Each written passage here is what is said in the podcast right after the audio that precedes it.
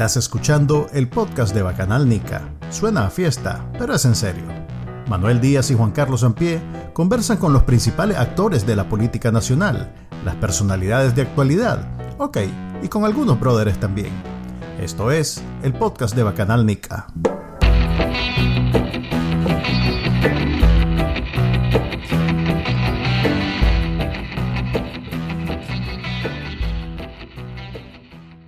Buenas, buenas, bienvenidos al podcast de Bacanalnica. Este es el episodio número 85. Le habla Manuel Díaz y me acompaña como siempre Juan Carlos Ampie. Y el día de hoy tenemos de invitado a un experto en temas de seguridad eh, originalmente, pero hoy lo traemos como gran conocedor de la política sudamericana porque lo vi hace unas semanas en, en, una cuestión en Colombia, o sea que hace unos días, una cuestión en Colombia, o sea que yo asumo que él sabe de Brasil y, le, y lo tengo. Tu, tra tu, trabajo de investigación de los invitados es admirable. sí, aquí tenemos un exhaustivo trabajo de investigación. Pero bueno, nos acompaña eh, alguien que se mueve en el mundo de las eh, organizaciones de investigación y, y, y consultorías y ese tema y esos temas de mucho estudio, eh, sobre todo eh, político, sociólogo, hoy le vamos a preguntar, se llama Javier Meléndez y es primera vez que nos acompaña aquí en el podcast de Bacaránica. Bienvenido, Javier. Hola, Manuel. Hola, Juan Carlos. Un gran placer verlos, perdón, y escucharlos también. Bueno, voy a aclarar y a reforzar un par de cosas. Primero, no soy experto en temas de seguridad, simplemente he hecho trabajos sobre temas de seguridad y, y, a nivel de ser experto, quién sabe, ya es otra historia, ¿no? Segundo, eh, no soy un profundo conocedor de la política sudamericana, pero sí, por razones de trabajo, eh, he tenido que estarme actualizando, informándome sobre esta situación. Y, tercero, eh, efectivamente, he andado un poquito de arriba para abajo porque nosotros como expediente abierto estamos iniciando ya eh, mañana un programa bastante comprensivo sobre, la, sobre, un programa de investigación y estudio sobre China en Centroamérica y también estamos incluyendo Rusia, que es mucho más focalizado y eso me ha, por eso llevo meses entendiendo, tratando de entender las características de la presencia china en América Latina y, y, de ahí es que he tenido que viajar a algunos lugares invitados por Diálogo Interamericano, por el Instituto Republicano y otros centros para, para conocer gente que sí sabe de eso y puede contar cosas que han sucedido en Sudamérica y que potencialmente podrían ocurrir en América Central con la, en las relaciones con China. Y vos entonces en esa investigación has encontrado para qué sirve la base que tiene Rusia en Nicaragua, más allá de, se supone que es una conexión satelital con los satélites de Rusia, valga la redundancia, eh, relacionado a la tecnología Glassnode, la cual en informes que he leído sobre los equipos que han ocupado en la invasión a Ucrania, he visto que hasta ellos usan mejor el GPS cuando se trata, cuando necesitan la ubicación geográfica, ni siquiera ellos usan la Glassnode. O sea que a mí siempre me ha parecido como una excusa para otro tipo de operaciones. ¿Tenés idea, has encontrado información al respecto? O, estoy preguntando de la nada, ¿verdad? No, no es como que... No, sí, tranquilo. Tranquilo, mira, precisamente... Eh, dentro de esto que he estado haciendo, me he encontrado con gente que sabe bastante sobre Rusia y sobre América Latina. Ya no es de esta gente que, que como yo de una semana a otra se convierte en no, es como, no es como este podcast, pues, es gente que de verdad sabe. Entonces, eh, en este caso me, me ha tocado hablar mucho y de hecho va a trabajar con nosotros eh, con, con, un brillante académico que se llama Vladimir Robinsky. Él en noviembre estuvo testificando ante el Congreso eh, de Estados Unidos sobre el tema ruso en América Latina. Y, y, y la conclusión la, los análisis de Vladimir es efectivamente que, que no se puede entender la tecnología rusa en Nicaragua sin otro objetivo que no sea el espionaje y la diseminación de propaganda y desinformación en la región. Entonces, eh, eh, Nicaragua sirve como, como una especie de hub principal de los rusos para haber incrementado en los últimos años una eh, tecnologías de vigilancia quizás sin precedentes que se podrían reforzar con la presencia china y para eh, desde allí reforzar todo un plan de comunicación estratégica súper agresivo que ha implementado China desde hace varios años en, en, la región en términos de desinformación y propaganda. Entonces, esto sirve mucho más cuando invaden Ucrania y creo que el mismo día que invaden Ucrania o el día siguiente, en febrero, Ortega sale a la plaza y conmemora y se congratula con esta invasión rusa eh, diciendo un montón de locuras del motivo de la invasión y sistemáticamente desde los medios oficialistas nicaragüenses hay toda una todo un trabajo que no se puede explicar sin la asesoría rusa de desinformación respecto a la, invasión en Ucrania. Entonces, sí, eso está ahí para vigilar, para espionaje y para poner en marcha, la presencia rusa en Nicaragua está ahí para poner en marcha todo, todo un programa eh, que construye una narrativa antiliberal y democrática y que ve en Nicaragua un socio extraordinario para hacerlo ahí en el medio de las Américas, en Centroamérica. ¿Qué gana, qué gana Daniel Ortega con, con, eso, Javier? Porque obviamente el objetivo final de Rusia no es, no es Nicaragua, eh, pero apartando, digamos, un poco de un efecto de halo, digamos, de identificarse como que está en la órbita de poder de Rusia, ¿qué, de, de, qué le sirve eso? Bueno, lo que he hablado con Vladimir y, y, creo que, que, y lo que he leído de, de académicos como el cubano Armando Chaguacea, que después de Vladimir creo que es la persona, el investigador académico mejor informado de, de, de la región sobre Rusia y Centroamérica, y se lo recomiendo para que lo inviten a su programa porque es brillante y sabroso hablar con él como todo cubano, ¿no? Eh, lo, que, lo que estamos de acuerdo es de que Daniel Ortega siempre busca algo de un socio, ¿ya? Él siempre busca respaldo político, fundamentalmente. A Daniel Ortega no le interesa la economía. Es decir, seamos claros, Daniel Ortega le da una patada a las nalgas a los taiwaneses sin importarle que el comercio con China lo lleve a nada. Y sin importarle que los chinos le den menos, menos plata que los taiwaneses. a él no le importa eso. Él lo hace para reforzar su narrativa anti-norteamericana y antioccidental aquí en Centroamérica. Y es lo mismo con los rusos. Es decir, lo, que Ortega busca de los rusos es apoyo político en su, en su, visión autocrática de la política y del gobierno. Entonces, eh, pero también él pide cosas a cambio, ¿ya? Él pide alguna especie de colaboración que puede ser económica, él pide algunas cosas que quizás en su cabeza él podría pensar que podría reemplazar la, la, la, situación que tiene Nicaragua con Europa y Estados Unidos respecto a las relaciones comerciales, pero no son las más importantes.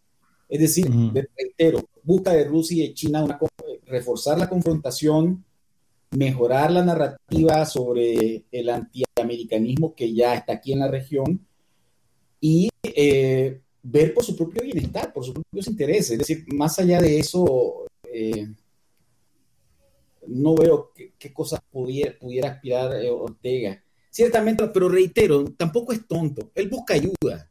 Y si los rusos vienen con, con, con vacunas, con, con trigo, con tanques, con aviones, a la venta. Y, exacto, porque se lo van a vender.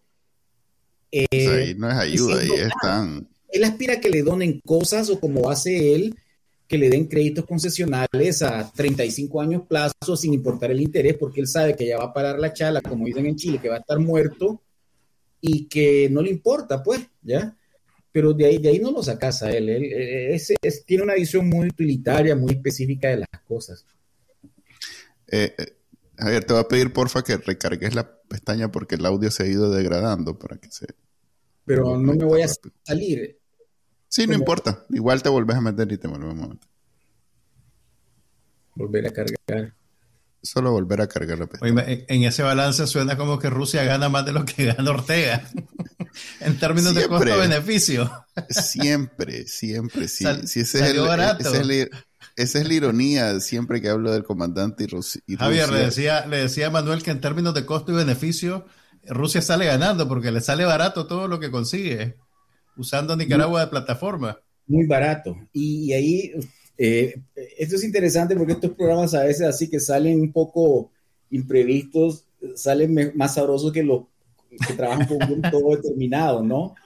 Pues fíjate que ese es un buen punto. Eh, Rusia, eh, lo que busca Rusia es con poco hacer mucho. En cualquier país.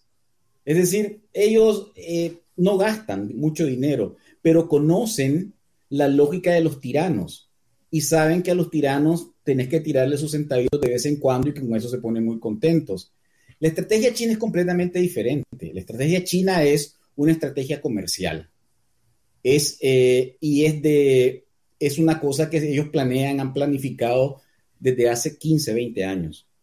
Y meten dinero, mucho dinero en sus relaciones con América Latina, porque además ellos eh, tienen intereses mega estratégicos y comerciales con, América Latina, sobre todo con Sudamérica. Y eh, no escatiman en gastar los recursos que sean necesarios para seducir y capturar a las élites eh, de los diferentes países, que no son tan conformistas como los, las pobres élites de eh, pobre círculo oligopólico de oligarcas que tiene Ortega, ¿no? A esos con, con 20 mil dólares, 10 mil dólares ya, lo, ya, lo, ya haces maravillas, pero en las, con las élites económicas de América del Sur es otra historia y los chinos lo entienden. Los taiwan, ustedes recuerdan cuando estaban los taiwaneses en Nicaragua, en los tiempos de los gobiernos de derecha, como dicen, ellos eran muy activos llevando periodistas, políticos, empresarios a Taiwán. Mm. Y, eso lo hacían en toda Centroamérica. Yo tengo colegas, amigos de, empresarios, periodistas, que, te hablan, que te hablan maravillas del famoso viaje a Taiwán, ¿ya? Eh, megaviáticos, 20, 25 días, hoteles de lujo. Y entonces el objetivo de los taiwaneses era específicamente entrar en la cabeza y en el bolsillo de, todo, de toda esta gente que a través de ellos ellos veían un recurso de opinión pública para que los gobiernos siguieran fieles a las relaciones con Taiwán. Y mira lo que, mira lo que pasó, solo les queda Guatemala en la región y Honduras, que más, tarde, que más temprano que tarde se les va a dar vuelta. Eso que hacían los taiwaneses, los, los chinos lo han hecho por décadas en América del Sur.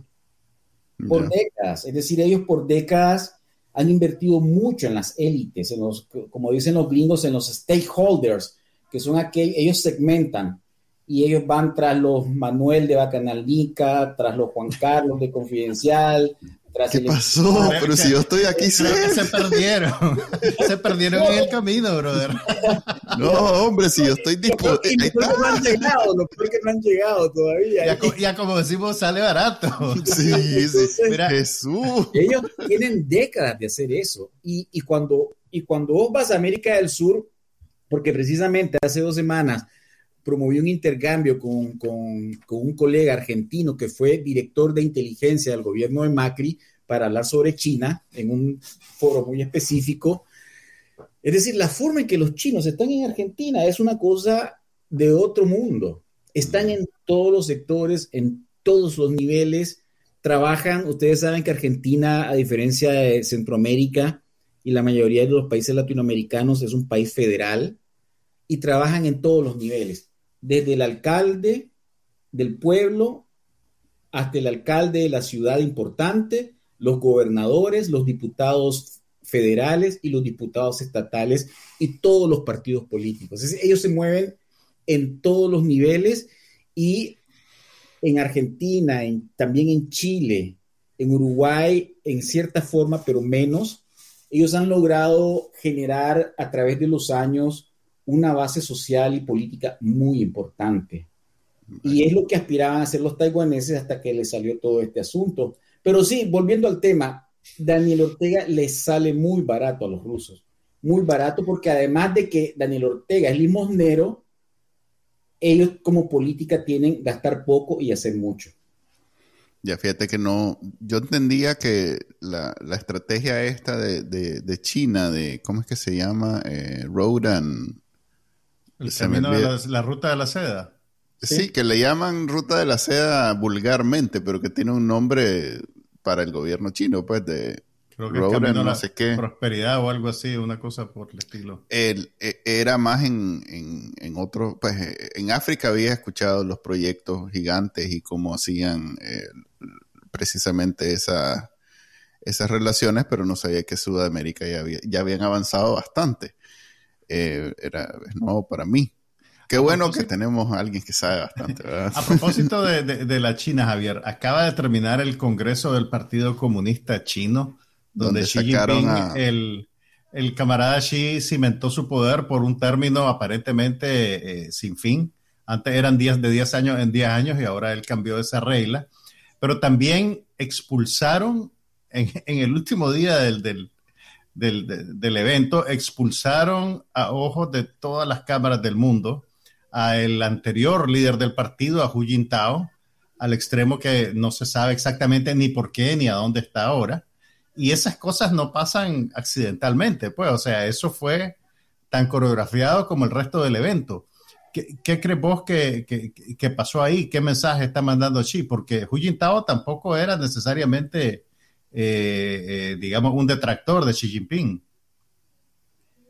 Es el, eh, bueno, es realmente un ejemplo de, de, es decir, lo que busca es reforzar el concepto de soy líder único, indiscutible. Y, yo sospecho que en las internas del Congreso, seguramente Juyentao le dijo algo que no le gustó. O le, Eso es lo que yo pienso. Sí, o le microcuestionó algo. Que no fue coreografiado, pues que no fue hablado que lo vamos a sacar, sino que fue, mira, voy a decir algo y no, no, no, suave, no decís nada. Exacto, seguro en el, durante las internas le planteó algo que debió haber sido con mucho respeto, por supuesto, y no le gustó. Y, y, como vos decís, Juanca, le prepararon ese evento porque entiendo, ustedes son periodistas, eh, entiendo que fue inmediatamente eh, al momento en que le abren las puertas a los medios. Mm. Y, el, y el chino no se inmutó, no... A eso me refiero con coreografiado. Pues Hu Jintao no sabía que le iba a hacer eso. Yo no creo que se lo haya sacado de la manga y haya sido preparado. Yo creo que fue algo que sucedió internamente y le dijeron fuera. Eh, y, con una lección para el resto que quiera, que tenga alguna duda de, la mano de hierro que, que, eh, que, que él va a tener en los otros próximos 10 años. China realmente em, es un problema, es un problema para todos. Yo hace poco en una conferencia traté de explicar cómo se han construido las narrativas de los chinos y los rusos y cómo esas narrativas son apropiadas por las élites políticas y económicas, pero cuando le comenzás a buscar los números a esas narrativas, ves que es solo eso, narrativa, ¿no? Mira, China, fíjate que estaba, porque me, avisaron que de pronto tocábamos el tema de Brasil. Lo vamos a tocar, no, no, no, está descartado todavía. Bueno, mira, En, el, en, el en, el último, eh, hablando de nuevo de lo, que, de, lo que empezamos, en el último discurso de Daniel Ortega, eh, aprovechó para precisamente este, defender pues, a, a Rusia, también defender a China y de paso eh, como echar sal en la herida de todo lo que está pasando en Estados Unidos en términos de migración. eh, Estados Unidos está viendo una migración nunca antes vista. O sea, en realidad es especial la situación. Eh, la cantidad de venezolanos, cubanos y nicaragüenses que está ahí. Pues nicaragüenses en menor medida, para nosotros es un montón, pero para ellos en realidad son los venezolanos los que, y cubanos los que más observan en la frontera. La semana pasada estuvimos a Tiffany y nos dijo precisamente lo mismo, pues que para, incluso para ellos esto es especial. Eh, Daniel Ortega volvió a decir que es todo culpa de las sanciones, como para hacer una, una explicación bien simplista de ustedes nos sancionan a nosotros, nosotros mandamos más gente. Em, eso es básicamente la lógica o la estrategia o el argumento político de Daniel Ortega en, este ámbito.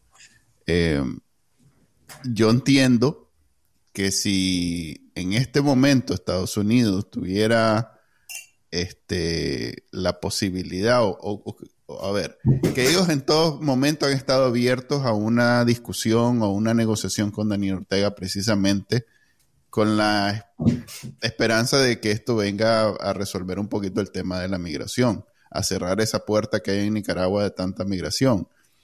Eh, las sanciones de las minas nos dicen que eh, es como, a ver, te presiono por este lado porque es un golpe económico. Ustedes en Expediente Público publicaron información sobre qué impacto tiene eh, las sanciones de las minas en Nicaragua, como para obligarlo a, a ver, pues sentémonos y veamos cómo resolvemos el tema de la migración. Eh, ¿Es realmente un gran golpe lo, que sucedió con las minas o, no necesariamente va, va, a afectar la economía de Nicaragua en los próximos meses? Definitivamente fue un gran golpe.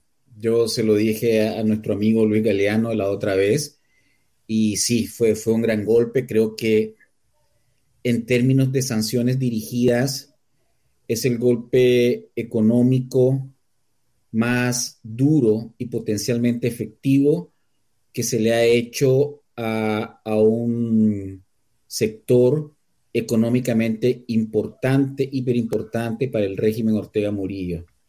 Pero luego el mayor desafío que representa esto es si Estados Unidos y sus instituciones pertinentes va a tener, van a tener los mecanismos para vigilar la casi segura eh, evasión de las sanciones que va a implementar el régimen en las próximas semanas, en los próximos meses, para seguir sacando el oro y seguirlo vendiendo. Creo que ese es el, principal desafío que nosotros los nicaragüenses y el Departamento de Estado tendrá. Y ahí me temo que nos vamos a quedar corto. Eh, creo que eh, realmente las oficinas que se encargan de este rastreo me pareciera que están desbordadas y, no sé eh, hasta qué punto el Tesoro, la OFAC, van a tener esa capacidad de, decir, bueno, tenemos información de inteligencia que, que, el oro lo están sacando a través de aquí y lo están enviando allá y lo están poniendo allá. Porque fácilmente ellos pueden inventar eh, meter el oro y venderlo en Estados Unidos a través de un tercer país, ¿ya? Eh, y entonces, eh, cuando vos ves que en la región está Mel y, que Mel está abierto a, retomar su relación con, con, el socialismo del siglo XXI, y entonces pensás en otros países potenciales donde se pueda tercerizar eso, ah, es un desafío grandísimo para todos. Hablando de recomendaciones, así como te recomendé a, mi amigo académico Armando Chaguaceda, yo, yo te, recomendaría también eh, invitar a un notable periodista venezolano que colabora con nosotros. No te, voy a, no te voy a dar el nombre al aire porque siempre tengo que preguntarle a él si puedo dar su nombre porque él está en Caracas. Él ha hecho muy buenos trabajos. Eh, proveyendo información para que la opinión pública entienda cómo Venezuela ha trabajado el tema de la evasión de las sanciones petroleras y del oro eh, a través de diferentes testaferros, diferentes compañías y diferentes países. y creo que ese es lo que va a hacer Daniel Ortega, porque yo me imagino una fase de sanciones dirigidas donde si ellos habilitan una nueva institución para hacer eso con otro nombre, le van a caer encima. Ahí sí. Y si, y si le habilitan otra, le van a caer encima. Y no solo eso, van a ir sancionando a quien se atreva a ser director de, de esas instituciones. Entonces el capital humano también de, de esa gente que está dispuesta a meterse en ese rollo dentro de Nicaragua, van a hacerlo, van a hacerlo la gente que realmente no tiene absolutamente nada que perder con el régimen y se va a ir hasta Hong Kong. Y como sabemos, esos son ya los talibanes que están dispuestos a cualquier cosa y el capital humano en términos de cualificación de, de, esa tribu talibana no es muy talentosa, no, son muy talentosos. A propósito de esas instituciones, eh, en días recientes Daniel Ortega, digamos que se adelantó y antes de que le sancionaran a Pro Nicaragua, la cerró y, creó otro tipo de institución que en teoría la suplantaría. ¿Qué, pasó ahí, Javier? ¿Y, va a ser efectiva esa maniobra de Ortega? Como dije, creo que, eh, creo que la próxima persona que asuma la dirección de esa nueva institución va a ser sancionada, así de simple. Y yo supongo que para cerrar las puertas y presionar, pudiera también ser sancionada esa próxima institución que no estoy al detalle de qué figura jurídica tiene, pero supongo que tendrá que ser algo muy similar a, a Pro Nicaragua. Pero sin duda, el quien llegue, quien llegue ahí eh, va a ser sancionado. Ahora, como dijimos, como dije, queda el tema de si a Javier Meléndez lo invitan a ser director de ahí, eh, ya es difícil. Es decir, a quien inviten va a entrar ahí con el riesgo de saber que él y su familia van a ser sancionados mínimo de pisados. Y vos sabés que hay una clase media importante, una clase media casi alta, parasitaria del régimen, que, han tenido todavía, hasta recientemente, eh, me encantaría ver cómo quedaron con las nuevas 500 prohibiciones de visa que se dieron. Esa clase media alta parasitaria, eh, apegada al régimen, ellos constantemente o, nunca dejaron de venir a Miami, nunca dejaron de venir a Los Ángeles, nunca dejaron de venir aquí, o algunos muy discretos, de bajo perfil, hacer sus cosas, visitar a su hermana, a su familia, a sus primos, sus sobrinos, etcétera, etcétera.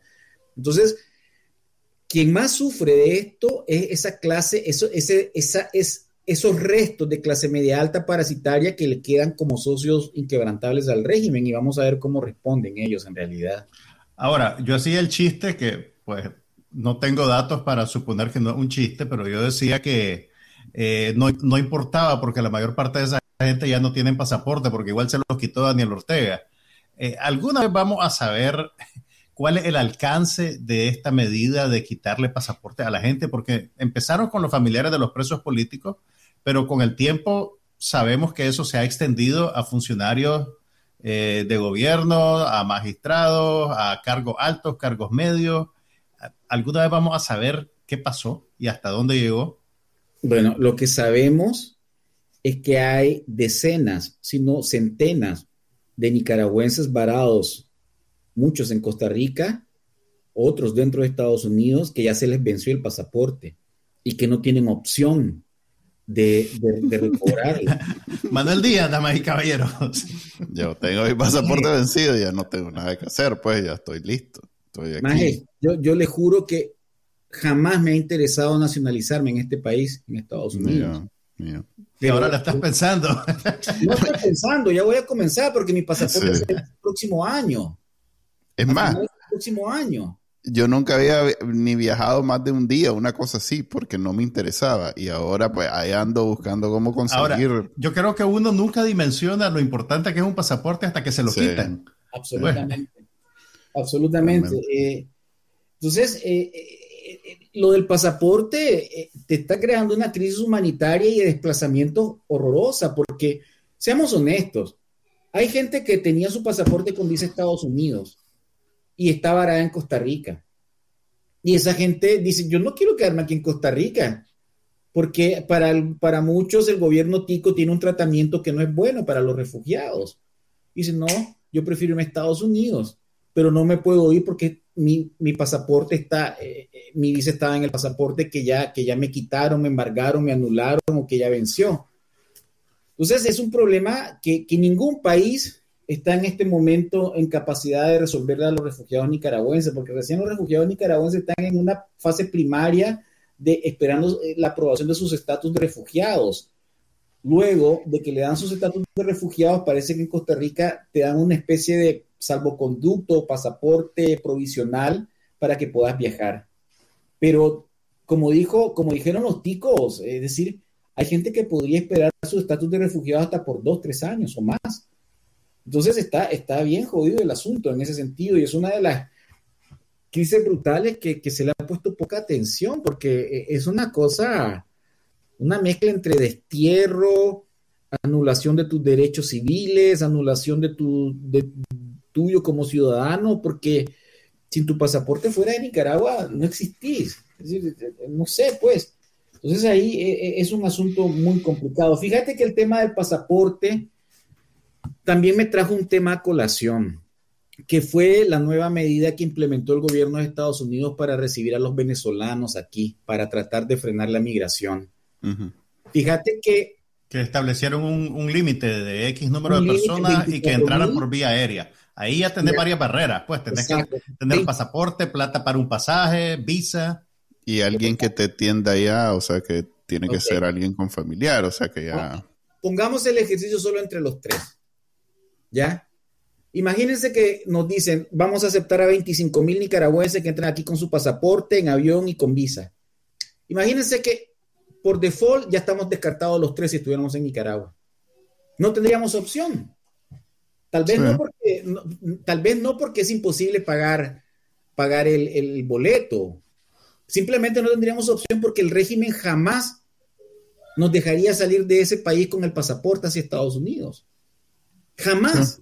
Entonces ya de cajón que entonces vos te pones a pensar, ¿te imaginas cuántos venezolanos que son identificados como opositores férreos y que además se sabe que van a ser hostiles fuera de Venezuela, el, régimen de Maduro dice, no, esos se quedan aquí. Y si se quieren ir a Estados Unidos, que se vayan atravesando el Darién y que se mueran, que se palmen su madre con toda esa gente. Ese es el tema. Entonces, e, esa, esa, esa cosa que aprobó el, el Departamento de Estado es horroroso porque además te dejó varado a miles de venezolanos que ya estaban por allá. No estoy diciendo que, que, era adecuado que toda esa gente que va para allá simplemente entre ya, pues, pero también le han puesto barreras a la gente que está en Venezuela y que, y que saben de que si se acercan a, la, a la institución correspondiente en Venezuela, no les van a dar ni actualizar su pasaporte. A propósito de eso, este, me estaba fijando que o mejor dicho, un amigo me contó que en Nicaragua, eh, así como nosotros, pues digamos, estamos acostumbrados a que un indigente no, en Nicaragua te pide un peso y no sé qué, y te, te, acose, pues. Para los efectos del primer mundo es un acoso, pero nosotros estamos acostumbrados. Dice que vio a unos venezolanos, que eso es nuevo, que le andaban pidiendo, pues, que fue a un lugar y de pronto le cayeron un montón de venezolanos pidiéndole dinero en Nicaragua, o sea, en Managua. E, eso no me lo contó como para que me diera cuenta de qué situación está eh, sucediendo. Ok, dice la Cid Gallup en su última encuesta que el 58% de los nicaragüenses se quiere ir del país. Me parece el 51 de ese 58 se quiere ir a Estados Unidos. Eh, eso son noticias para precisamente, eso es lo que cuenta Daniel Ortega, está haciéndolo, o sea, es una estrategia. Voy a hacer esto, esto y esto, para que llegue a los oídos de Estados Unidos y por fin me dé audiencia y veamos cómo resolvemos las sanciones y me dejan gobernar según él en democracia en democracia y libertad este mientras tanto los presos políticos llevan ya más de dos meses eh, sin recibir visita no sabemos nada de lo que está pasando con ellos. Hay algunos que están en huelga de hambre. Tienen ya un mes de huelga de hambre. Eh, Dora María Telle, Miguel Mendoza, Irving Larios. Que sepamos, ¿verdad? Porque puede ser que empezaron otros en, este tiempo y no sabemos que, empezaron. Pues. Entonces, ok, 65 eh, días sin saber de ello. Eh, esa es la situación en Nicaragua. Ahora sí, me gustaría entrar con vos a, hablar de lo que sucedió en Brasil, la última 20 minutos del podcast. Eh, el sábado, domingo, fueron las elecciones de segunda vuelta en Brasil y ganó Lula por una pizcachita, o sea, ganó por menos de un por ciento. No, creo que fue uno punto algo, pues la última vez que chequeé, pero ganó. ¿Fue 51? uno, uno y pico, creo que fue como 1.10, pero hay que chequearlo bien. Ahora, al, al, cierre de esta edición, como se dice, Bolsonaro creo que todavía no ha dicho si va a aceptar los resultados o no. Y en los días previos a la, a la elección, eh, habló mucho de... Perdón. Según esto, 50.9 eh, Lula, 49.1 Bolsonaro. Ali, no había en tercero, no había otro candidato. No, era No, es que en la segunda vuelta solo van los dos que sacaron el mayor número de votos. 5 millones 700 mil votos nulos. A la gran pucha. Eso es todo Nicaragua. Solo en votos nulos se va todo a Nicaragua. Pero bueno, Bolsonaro decía que si él no ganaba era porque había fraude y que no iba a aceptar los resultados. A la fecha todavía no ha dado ninguna declaración ni positiva ni negativa. Em, ok, que hablemos primero de qué significa para Nicaragua que Lula triunfe, Javier. En, los últimos meses, pues Lula dio una entrevista al diario El País de España, en la cual lo interpelaron sobre su relación con Ortega, pues, y él se fue un poquito por la tangente en los debates televisados durante la campaña. Bolsonaro también lo interpeló directamente eh, e hizo énfasis en la persecución religiosa que Ortega mantiene en Nicaragua. Eh, ¿Cómo vos crees que estas dos instancias de... Ah, bueno, y también alguien del Partido de los Trabajadores felicitó a, la, Daniel Ortega y a la compañera Rosario y tuvo una reacción negativa dentro de su propio partido y tuvo que retroceder en su felicitación pública. ¿Vos crees que, estas, que estos tres eventos sirvan para eh, hacer que Lula no se convierta en un aliado abierto de Daniel Ortega, que esté más del lado de, Chile y de Boric que del lado de Andrés Manuel López Obrador y México? Antes hay un cuarto evento. La primerísima tiene la noticia, eso me lo trajo a, me lo llamó a, la atención entre líneas cuando yo puse precisamente eso en Twitter, que si, si iba a, a ver, Lula iba a irse por el camino de, Boric y Petro, que hay un, que hubo o que hay una delegación sandinista, aquí está en la foto, en el, lo voy a compartir, no me va a dar boludo, que hay una delegación sandinista que estuvo en el cierre de estuvo en el oh. cierre de campaña del PT. Mira, ahí está Tardencillo. Vaya. O sea que, ajá. Bueno, ellos están haciendo su tiro, creo. Pero, vos qué pensás, Javier, de, de, eso. Primero, solo brevemente, eh, por un minuto el tema de las remesas. El otro día estuve hablando con Mario, perdón, con Manuel Orozco, y yo le planteaba mi suerte de crisis existencial de todo lo que está pasando con las remesas, es decir, cómo Ortega limpia, barre, saca a la gente y en retorno tiene eh, cifras récord de remesas. Y eso, yo no sé, es decir, más cómodo no puede estar, ¿me entendés? Cifras récord de remesas que no saben ustedes, sí saben seguramente cuánto oxigena eso la economía de Nicaragua. Y además, como le dije a un amigo, te crea la economía, la, economía y la política del valeverguismo, ¿me entendés? Como tengo dos familiares en Los Ángeles que me mandan billete, me vale verga la política, porque además esos políticos no hicieron las cosas cuando tenían que hacerlas y ahora no me piden, no me pidan que yo ande ahí de loco o loquito haciendo cosas. Y yo te lo digo, yo chateo, tengo amigos que los fines de semana solo están en Bacanal. Y yo digo, bueno, y, y uno aquí volando merengue, el otro allá volando merengue, peleando, justificando, denunciando, y estos cuates míos solo, solo en Bacanal se la viven. Y ellos me dicen, Javier, aquí hay miedo, aquí está todo vigilado, pero aquí la de gente no deja de bacanalear, ¿ya? Tampoco digo que hay que meterse a un monasterio, ¿me entendés? Porque realmente hay que hacer catarsis. O la montaña. Exacto, hay que hacer catarsis. Pero pareciera que en Nicaragua las cosas con las remesas, las remesas, la expulsión de nicaragüenses y la situación de las remesas nos está creando un, un escenario de que, de, que de que estamos perdiendo, ¿no? Brasil, mira, estos sandinistas, fíjate que a veces, aunque, aunque te digo, a veces me dan pesar, fíjate. Porque, Se fueron a meter como la pobreza, así. Agarraron al del PT y le dijeron, vení la foto. Mira. Chele, invítame, Chele. vení, vení, vení. Andan, exacto, andan en todos lados, buscando el huequito por donde meterse. Entonces me contaron que en Nueva York andaba... Eh, el miquito este, señor, ¿cómo se llama? Oso, no, el histórico. El, ah, el que era parte de la coalición, ¿quieres decir? El de no, Yatama. El de Yatama. Sí. Ya, ¿cómo es que se llama? Eh, Brooklyn Rivera, ¿no? Brooklyn Rivera. Mm. Andaba en Nueva York. Y entonces un colega eh, Don Brooklyn, mucho, ¿qué anda haciendo aquí? Y salió corriendo. Entonces, que andan en todos lados, ¿ah?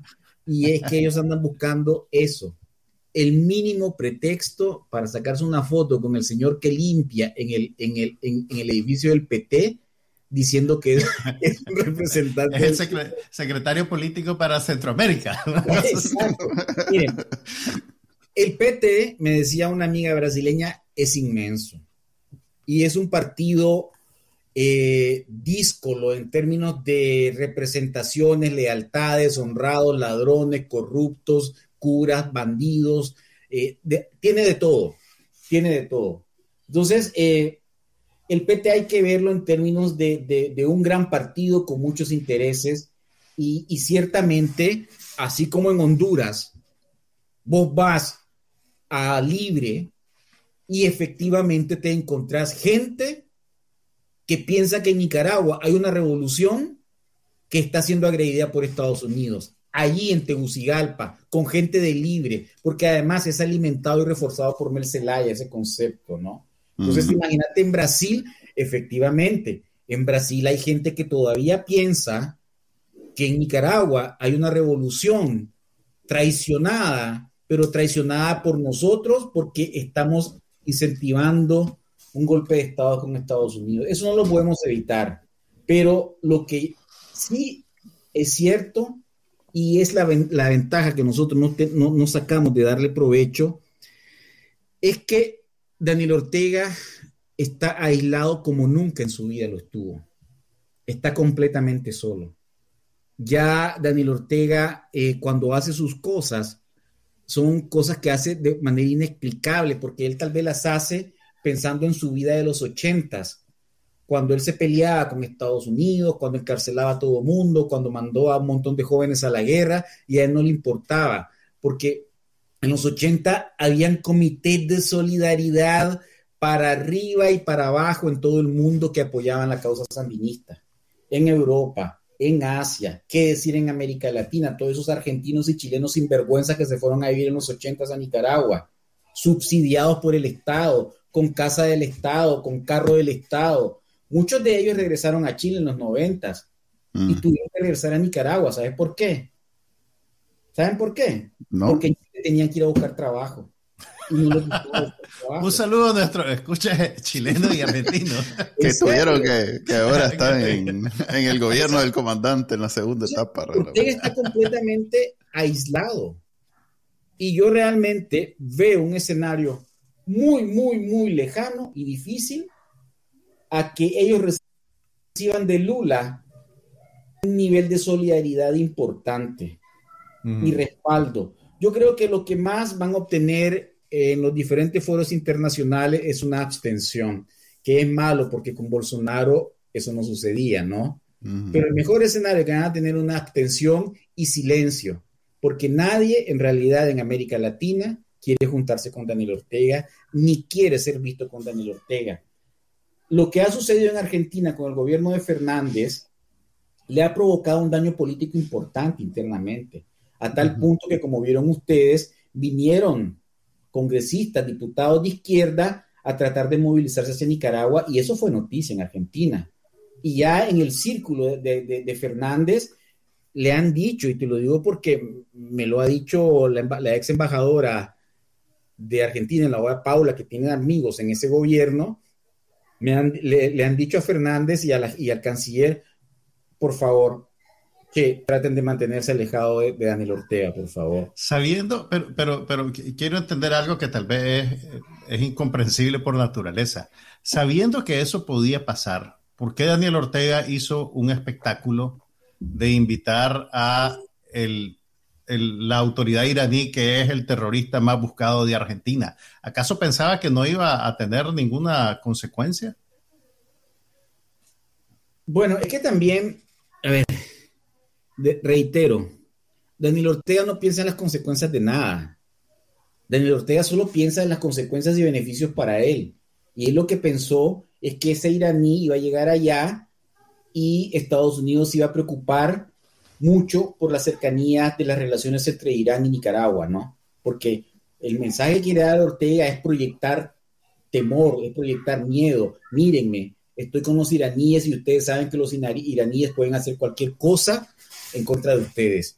Más allá de eso, no se le puede pedir más a Ortega. Lo que sí se le podía pedir a Cancillería Argentina es que inmediatamente le hubieran llamado al, embajador y le hubieran dicho, che, salite de ahí, andate de ahí, no, no te, pero no sucedió. Y, no, y, como no sucedió, precisamente fue el impacto en la opinión pública que tuvo ese evento eh, ahí, eh, el evento de Nicaragua en Argentina hasta el día de hoy, eh, lo de Argentina marcó, eh, reforzó, reactivó en la comunidad judía, por ejemplo, la situación de cercanía del régimen de Fernández con Daniel Ortega y, y en ese contexto la relación que se tolera a Daniel Ortega por su relación con Irán. Lo que falta es que en Argentina haya más denuncias sobre esto, pero de nuevo, yo creo que ya se ha hecho bastante en Argentina y, realmente hay un sentimiento de, yo estuve en Buenos Aires en julio pasado, hay un sentimiento de con ese hombre no hay que meterse. Volviendo a Brasil, recuerden algo, Brasil económicamente, comercialmente es prácticamente insignificante para Centroamérica y viceversa. Las exportaciones de Brasil en el 2020 creo, o 2020, antes de la pandemia, bueno, durante. Es decir, las exportaciones con Brasil, muchachos, nunca han pasado los tres, es decir, Brasil nunca ha exportado más de 25 30 millones a Centroamérica de dólares. Eso, eso es lo que tiene un rico en Brasil, es decir, un medio rico, es el capital, eso es el capital de, de un medio rico en Brasil. Entonces, comercialmente es insignificante para Centroamérica. Es decir, ese, e, esos 20 millones deben ser las novelas brasileñas, punto. Algo así. Quizás el programa que tiene, quizás el presupuesto que tiene TV Globo en un año para hacer sus novelas, exacto. Y, creo que hay unos caramelos brasileños que venden en Nicaragua. Los, chocolates garotos, ¿te acuerdas? La novela brasileña y el chocolate, esos son los dos grandes. En el 2021, aquí tengo el dato las importaciones de, de, Centroamérica viniendo de Brasil fueron de 45 millones. De Centroamérica. O sea, México y Guatemala. O sea, que Nicaragua debe ser como 10 mil dólares. Está a nivel de encomienda. Encomienda que llevó un bubonero en una maleta. Y las exportaciones, y me aclaran, me el chico que ve presupuestos en expediente abierto me aclaró que Fíjate que tenemos superávit con Brasil, 82 millones exportamos, toda Centroamérica. Vaya. Porque, los cuates compran mucha pólvora por alguna razón. Y, nosotros producimos. ¿Y quién produce pólvora en Centroamérica? Entonces, ¿qué, exportamos a Brasil? Fibras de textiles vegetales, corchos, eh, cosas para hacer cestos. Seguramente debe ser algún proyecto, alguna ONG que quiera ayudar a los pequeños eh, empresarios nicaragüenses, ¿no? Que ya, debe, ya la deben de haber cerrado también. exacto, exacto. Y entonces, entonces, eh, a veces como que sobreestimamos el impacto de Lula en la región. Pero es que como vos mismo decís, Daniel Ortega no está interesado en, el dinero, si no se hubiera quedado con Taiwán. Daniel Ortega está interesado en el, en, el, en el apapacho político. Exacto. Daniel, a Daniel Ortega lo que le interesa es que en algún momento Lula, cuando esté con sus cuatro cachimbazos entre pecho y espalda, diga algo que diga algo que favorezca a Daniel Ortega. Eso es lo que le espera. Ya con eso, Daniel Ortega y la Chaya van a ser los más felices del mundo porque no la deja de beber, hay, que, esconderle el guaro. y con eso van a decir que tienen, que tienen la solidaridad y amistad de Brasil. Eh, en general, Brasil no mira para la región. Fíjate que, que Brasil mira hacia China. ¿ya? Y eh, solo eh, China es el mayor socio comercial de Brasil. Mm. Casi el triple de lo que es con Estados Unidos, imagínense. A la puchica. ¿Ya? Yo no sabía eso. Yo pensé que andaban como, como el doble o menos del doble, pero es más del triple, perdón. Las, es decir, las exportaciones a China, más, eh, son son más del 31%. Y a Estados Unidos apenas sobrepasan el 10%, imagínense. Lo que pasa es que China es un devorador de recursos naturales, de alimentos, y, y, Brasil le da todo eso. Le da mucho alimento a China. Y finalmente, como dicen ustedes, que ya hay poco tiempo, también es importante remarcar que a mí me queda la duda y se lo pregunté a una amiga brasileña, periodista. Espérame, antes que, hagas eso, porque se está degradando otra vez el audio, si puedes recargar. Ok. Rapidito y ya está. Porque en efecto ya solo nos quedan nueve minutos de este podcast. Vamos a narrar mientras vuelves, Javier, a la...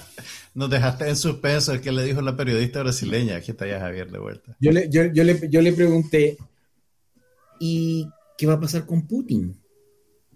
Y, Brasil. Porque eh, porque Bolsonaro es, un, es un corte a la medida de Donald Trump y Putin en términos ideológicos.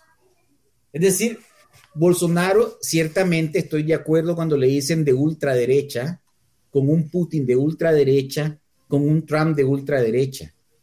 ¿Ya? Entonces, el gobierno de Bolsonaro se negó constantemente a condenar la invasión a Ucrania, a los diversos llamados que hicieron en los foros para condenar la guerra, para condenar las atrocidades. el gobierno de Bolsonaro se abstuvo en todo, ¿ya? gobierno de Bolsonaro, antecito de la, de la invasión a, Ucrania, ahí estaba en Rusia. ¿Ya? Lo que pasa es que el gobierno de Bolsonaro también tiene un estómago ilimitado de necesidad alimenticia de fertilizantes. ¿Ya? Que esto conecta mucho. Miren qué interesante. Esto de los fertilizantes conecta mucho con la rapacidad que ha promovido Bolsonaro en el despale del Amazonas, en favor de, ganaderos y en favor de latifundistas. ¿Ya? Entonces, hay una, hay una necesidad brutal de fertilizantes en Brasil y quien provee el 90 y pico por ciento, 95 por ciento de fertilizantes en Brasil es Rusia. ¿Ya? Entonces, ahora a mí me queda la duda. Fíjense que además termino también diciendo que de buenas fuentes, tengo confirmadísimo que durante las elecciones constantemente viajó gente vinculada a Donald Trump para asesorarlo en la campaña. ¿Ya? eso sí lo puedo ver, eso sí lo puedo ¿Y, la, periodista brasileña que te dijo? ¿Qué, pensaba? No, de eso no le he preguntado. Yo solo le pregunté sobre, no, me dijo que no sabe digo, buena pregunta, no tengo idea. ¿Ya? Pero sospecho que deberían de cambiar las cosas.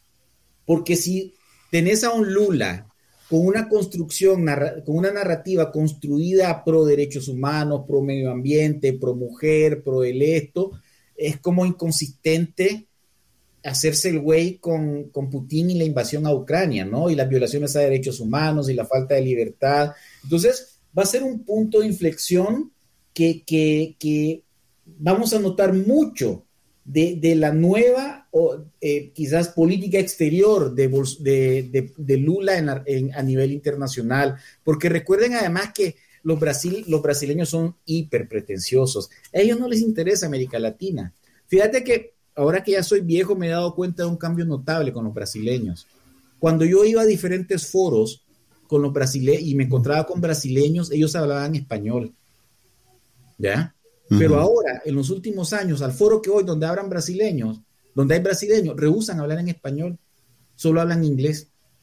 Me oh. llamó la atención eso, fíjate, porque es una nueva generación de gente y es una generación que no está pensando en su región, están pensando en China y están pensando en, en Europa, están pensando en Estados Unidos y su academia, sus políticos, sus académicos se preparan pensando en eso y a ellos no les interesa. Bueno, aprenden español porque es muy parecido, ¿ya? Pero a ellos les interesa su inglés, aprender chino, y es, otro, es otra generación de académicos. Va, va, a ser interesante. Yo, yo voy a, hoy eh, gestioné una entrevista con una académica brasileña de Google Wilson Center y, y, vamos a hacerles todas estas preguntas que generan dudas sobre qué va a pasar con Lula y Daniel, con Lula, con Lula y los gobiernos autoritarios, con Lula y sus relaciones con Rusia. Yo creo que con China no va a cambiar nada porque vos no podés eh, eh, cambiar a Dios por Dios y... Además que los chinos están bien con todo, pues esa es la diferencia. además los chinos solo te cuestionan tu sistema cuando vos le insinuás que le querés volar merengue a Estados Unidos. Mientras vos no le digas a los chinos, odio a Estados Unidos, ellos no se meten en tu política. ¿Y cómo hace el comandante? Porque ese es su discurso 100%. Exacto. Fíjate que han, han hecho desastres en Bolivia han hecho desastres, hicieron desastres en Ecuador, hicieron desastres en Venezuela. Venezuela es el peor caso del desastre de depredación que te causan los chinos. Y mm. por coincidencia, los tres países donde más desastres hicieron eran los países del socialismo del siglo XXI. ¿Qué sucede en Chile? Es diferente. En Chile, ya China, como Brasil, es su mejor socio comercial la balanza comercial es deficitaria a Chile, sin embargo, pero eh, Chile es un país de instituciones sólidas, eficientes, tienden a rendir cuentas y ellos no tienen ningún problema doing business con los chinos, porque los chinos tampoco se atreven a insinuarle a Chile que su democracia es de un carajo y que mejor se vayan con los rusos o con los chinos y que dejen su, su democracia liberal de lado, muchachos. Estaba leyendo eh, que uno de los políticos que respalda la insurrección en, eh, aquí en Estados Unidos en, del 6 de enero del año pasado, pasado, pasado, está llamando a que debería suceder lo mismo en, en Brasil. Y eso es lo que precisamente Bolsonaro puede detener si simplemente ah, dice, pues, las elecciones fueron legítimas, ya no Lula, nos vemos en las próximas, supongo. Y crear una crisis, pues. Sí, o sea que todo el mundo ahorita... Perdón. Eso me faltó decirle, cerrar con eso. Yo dudo que Bolsonaro reconozca que ganó Lula. Es decir, si nos, si nos vamos a lo que hace minutos les dije, donde ciertamente él recibió asesoría de gente vinculada, muy cercana a Trump, ahorita, ayer en la noche le dijeron, no, compadre, vos no reconoces nada. Ok, ahí hay un diagrama Venn entre esa gente que asesoró a Trump, pero que tampoco está presa. Entonces, este, porque lo único del, del, campo de Trump que pueden asesorar y decir es, y dar esa recomendación son gente que no está presa ni está ahorita siendo enjuiciada. Que hay un montón que sí están siendo enjuiciados. Entonces, ahí hay un grupo selecto que todavía no ha visto cerca la cárcel que todavía se atreve a, entre los cuales no está Trump, por cierto, porque ya está el proceso judicial en su formación, eh, recomendando semejante idiote. Pues no sé cómo, qué tan sólida es la institución electoral en, Brasil, Pero sospecho, sospecho. De del mundo. Así es, sospecho que no es el Consejo Supremo Electoral de Robertito José en Nicaragua. Así que. Ya, ahora es de la Brenda Rocha, más. Dale, hay que darle crédito a quien lo merece. Es que él lo fundó, eh, ahí va su genes en eso. ok, te agradezco, Javier. Ah, sí, hombre, eh, yo con gusto recibí la invitación de sorpresa ya, yo sé que me como bateador emergente, pero no importa. No, estabas, estabas en una lista bien corta de gente que no Oye, pero son emergentes de lujo, brother. Ya, tipo José Canseco. Mejores que los titulares a veces. Sí, sí. Ok, te agradezco. ¿Alguna despedida que querrás tener a tu fans? ¿Algo que querrás añadir? No, no, mira, solo creo que la región está súper interesante, frustrado con Nicaragua. Eh, frustrado, muy frustrado con la administración Biden de que se ha tardado mucho en hacer cosas buenas y sobre todo muy contento de verlos, en serio, tenía años de no verlos y, me alegra que sigan con sus proyectos y sus cosas, sea donde sea, ¿no? Que eso es lo que jode a la Chayo y a Daniel, que siguen, cada, cada quien sigue en lo suyo, ¿no? Gracias, hombre. Y espero no sea la última vez que te tengamos en este podcast. Absolutamente no. Ya bloquea el número, Javier, no más cuelga. Estaba apuntado ya en, el, en el hit parade. Ok, muchas gracias también a todos los que nos escucharon en vivo todos los lunes a partir de la 1 pm, ya saben, y después lo pueden descargar de su directorio de podcast favorito. Nos vemos la próxima semana. Bye. Hasta luego. Este fue el podcast de Bacanal Nica.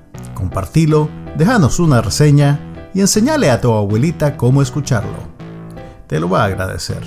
Suscríbete en Spotify, Apple Podcast, Google Podcast y por supuesto, también puedes escucharnos en bacanalnica.com.